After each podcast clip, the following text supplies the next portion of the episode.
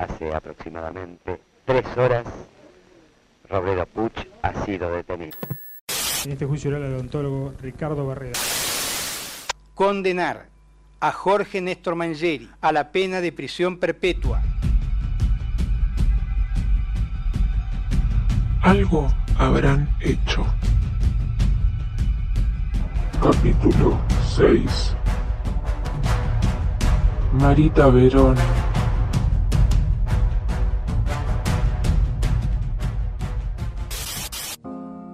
Latinoamérica se ha tornado alarmante en lo que respecta a la trata de personas.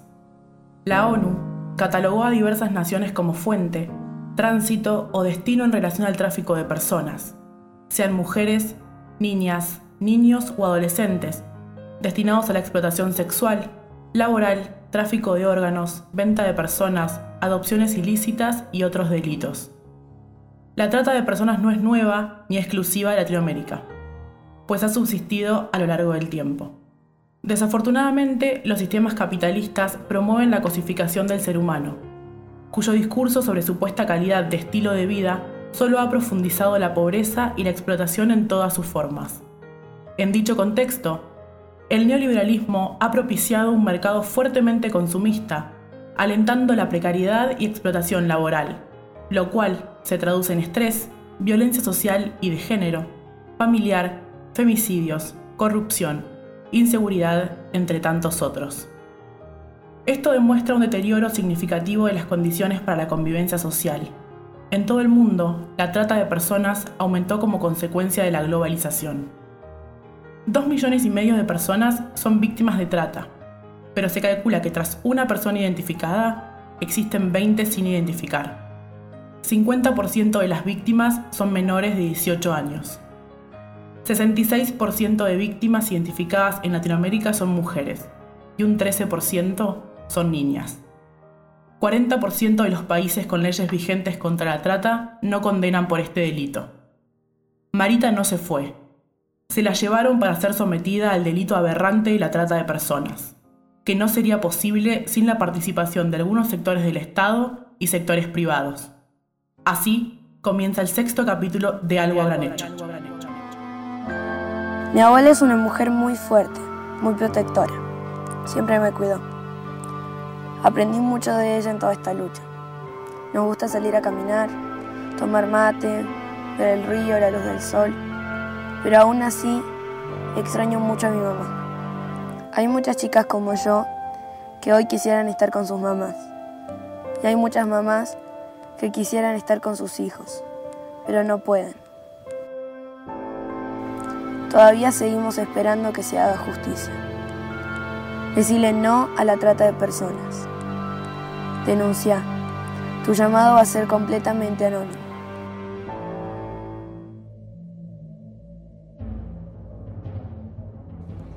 María de los Ángeles Verón, mejor conocida como Marita, tenía 23 años. Vivía junto a su pareja, David Catalán, y su hija de 3 años en Las Talitas, un barrio al norte de la ciudad de Tucumán. Ella salió de casa para realizar una consulta médica en la clínica de la maternidad de San Miguel de Tucumán por recomendación de su vecina Patricia Soria, que la contactó con el médico Tomás Rojas. El mismo examinó a Marita y la citó para el día siguiente. Así, el 3 de abril de 2002, María de Los Ángeles Verón salió de su casa y nunca, nunca regresó. Mi hija salió para irse al hospital y me dijo, mamá, voy, vuelvo, me iré a demorar una hora, yo eh, volví a la casa tipo 12 del mediodía, mi marido también llegó y me dijo, ¿y Marita? Le digo, se fue al hospital y todavía no volvió. Y él me dice, eh, yo presiento que algo malo le pasó a mi hija. Estuve todo el, todo, cada rato pensando en ella. Sus padres, Susana Trimarco y Daniel Verón, salieron a buscarla por la clínica y nadie tenía registro de que Marita hubiera estado ahí descubrieron que los consultorios estaban cerrados y que la recomendación de Patricia Soria era mentira. La madre y el padre de Marita intentaron hacer la denuncia, pero la policía se la obstaculizó para al final no querer tomarla. Frente a esta situación, buscaron ayuda a Jorge Tobar, comisario y amigo de Daniel, quien enseguida se puso a investigar el caso. Pegaron afiches y recorrieron las calles sin respuestas hasta que un día, en el Parque 9 de Julio, la zona roja de la ciudad de Tucumán, una mujer que había sido violada y vendida para la explotación sexual la reconoció. La vi en La Rioja, dijo. Eh, no aparecía por ningún lado. Fuimos a la comisaría para poner la denuncia. El, el, policía no me quería tomar la denuncia porque decía que mi hija era mayor de edad y que capaz que se habrá ido por ahí, que esto, que aquello, ponían miles de trabas para no tomar la denuncia. Desde el momento en que Trimarco y Verón confirmaron que su hija había sido captada para una red de trata, comenzaron a rastrear su paradero. Mientras tanto, la policía obstaculizaba la búsqueda. Les decía que faltaba gasoil para los patrulleros y que no podían salir a ayudarlos. Tres semanas después de la desaparición, Trimarco comenzó a frecuentar prostíbulos buscando algún indicio en una investigación paralela. Comenzaron a llenar las denominadas whiskerías y mediante estos operativos lograron rescatar a más de 120 chicas, reunir más pistas sobre Marita y saber que los tres prostíbulos que había eran todos propiedad de Irma Liliana Medina. Normalmente estábamos drogadas porque teníamos que tomar tanta, tanto alcohol que no, no aguantábamos. Entonces nos daban droga para tomar, para poder aguantar. Si no, nos daban cucharadas de aceite para que podamos devolver y seguir, poder to seguir tomando. En junio del 2002 llegaron hasta el desafío, un prostíbulo en La Rioja, donde rescataron a Naí, una de las primeras voces que permitió reconstruir los pasos de Marita entre el 2002 y el 2003, y que confirmó la complicidad estatal. Horas antes de ser rescatada, vio como Marita y otras chicas eran sacadas del prostíbulo por un policía que finalmente las escondió en su casa. Verón y Tobar fueron enviados de regreso a Tucumán por las autoridades judiciales de La Rioja para que corrigieran la orden de allanamiento una situación que dio el tiempo suficiente para alertar a los proxenetas del operativo. Y yo empecé a caminar por todo el país buscándola a ella y ahí empezamos a descubrir mafias que se dedican a secuestrar mujeres, eh, a vender mujeres. Yo digo mafia porque son mucha gente y todos ganan dinero. Yo siempre decía, a mi hija la tengo que sacar de ahí, la voy a sacar. Entonces no me importaba nada, perdía el miedo, me, me fui y empecé a meterme en los prostíbulos disfrazada de prostituta y hasta que no los vea presos, detenidos y hasta que no me entregue mi hija, yo no voy a parar. A Marita le describieron rubia, con lentes de contacto azules, cicatrices de múltiples agresiones y con un bebé. José Chenga Gómez, hijo de la dueña y encargado del desafío, la había violado y embarazado. Y yo la he visto ahí porque la tenían así, la tenían drogada, la obligaban. Estaba con el Chenga, era mujer del Chenga. ¿Cómo mujer del Chenga? Sí, era una de las mujeres del Chenga. Una es o no es mujer del Chenga. Ajá, mujer del Chenga. Sí, él es el dueño. El 11 de diciembre de 2012, el trabajo de investigación, que logró llevar a juicio 55 expedientes y 144 testigos en el caso de desaparición de Marita Verón, pareció disolverse en minutos. Los jueces Alberto Piedrabuena, Emilio Herrera Molina y Eduardo Romero Lascano, integrantes de la Sala Segunda de la Cámara Penal de Tucumán, absolvieron a los 13 imputados en la causa. Por unanimidad, el tribunal resuelve absolver a María Jesús Rivero, Víctor Ángel Rivero, Daniela Natalia Milgen y Andrés Alejandro González, Domingo Pascual Andrada, a Humberto Juan de Robertis, José Fernando Gómez, María Susana Márquez, Lidia Irma Medina, por el delito que vienen imputados. Después del fallo, a Susana Trimarco le llegó una denuncia según la cual Sergio Morfil, abogado de dos de los condenados, había negociado la absolución con los jueces. Durante varios meses, 10 mujeres rescatadas de las redes de explotación sexual contaron sus historias y se enfrentaron a los captores y violadores que las mantuvieron cautivas durante años. Pero los jueces desestimaron sus testimonios revictimizándolas y buscaron deshumanizarlas.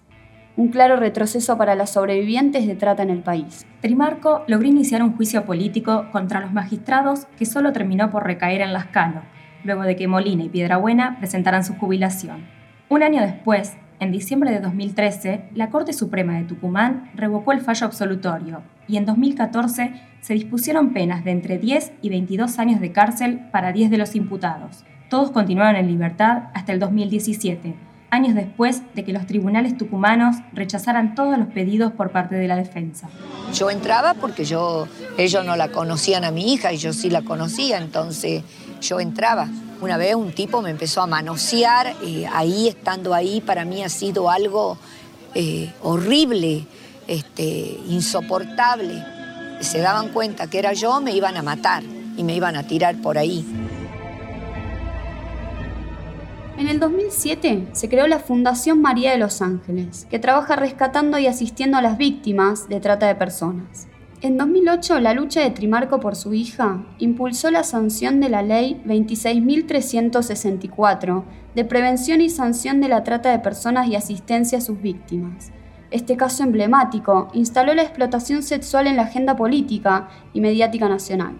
A pesar de las amenazas y los obstáculos, logró mantener la frente en alto y extender su búsqueda personal. Aún después de 16 años, Marita Verón sigue siendo un símbolo de lucha y resistencia contra la red de corrupción que se esconde detrás de la explotación sexual y la desaparición de miles de mujeres en todo el país mientras la justicia da la espalda y sostiene los mecanismos que hacen posible la perpetuación de la violencia de género. Mi hija fue atrapada por esta banda que todavía no la devuelve y que cuando yo venía denunciando de hace 10 años atrás no les mentía. Una madre nunca miente. Algo habrán hecho. Capítulo 6. Marita Verón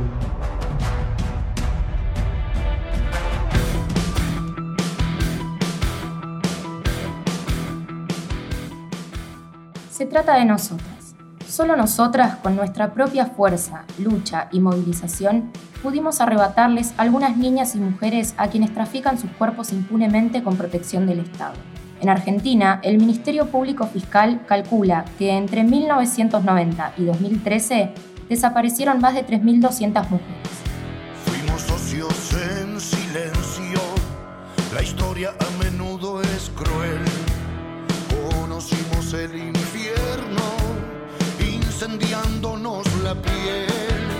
el vidrio, la copa, la mesa rota, la sangre de Cristo llorando en tu boca. Hay 147 casos en la ciudad de Buenos Aires y otros 1.547 corresponden a la provincia de Buenos Aires.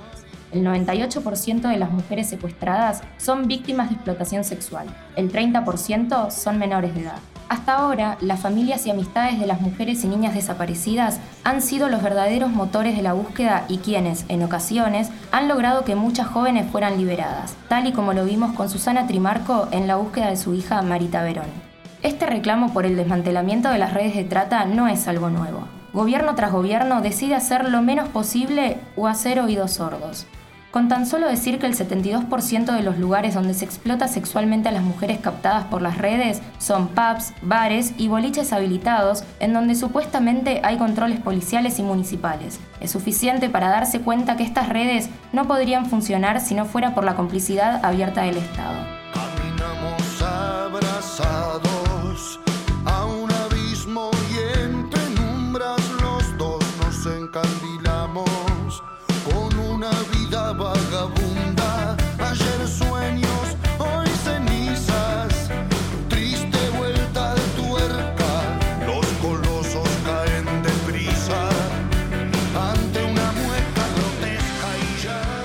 Funcionarios políticos, miembros judiciales y fuerzas de seguridad de la nación participan activamente y de forma directa de las redes de trata y prostitución que operan en todo el país.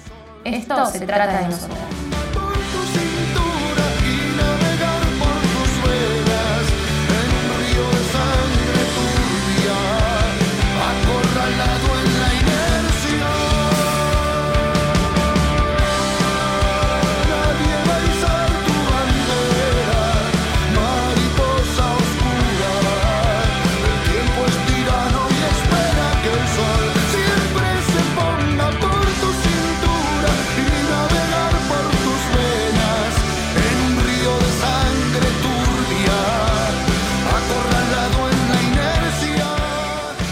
Conducción, Sofía Pereira.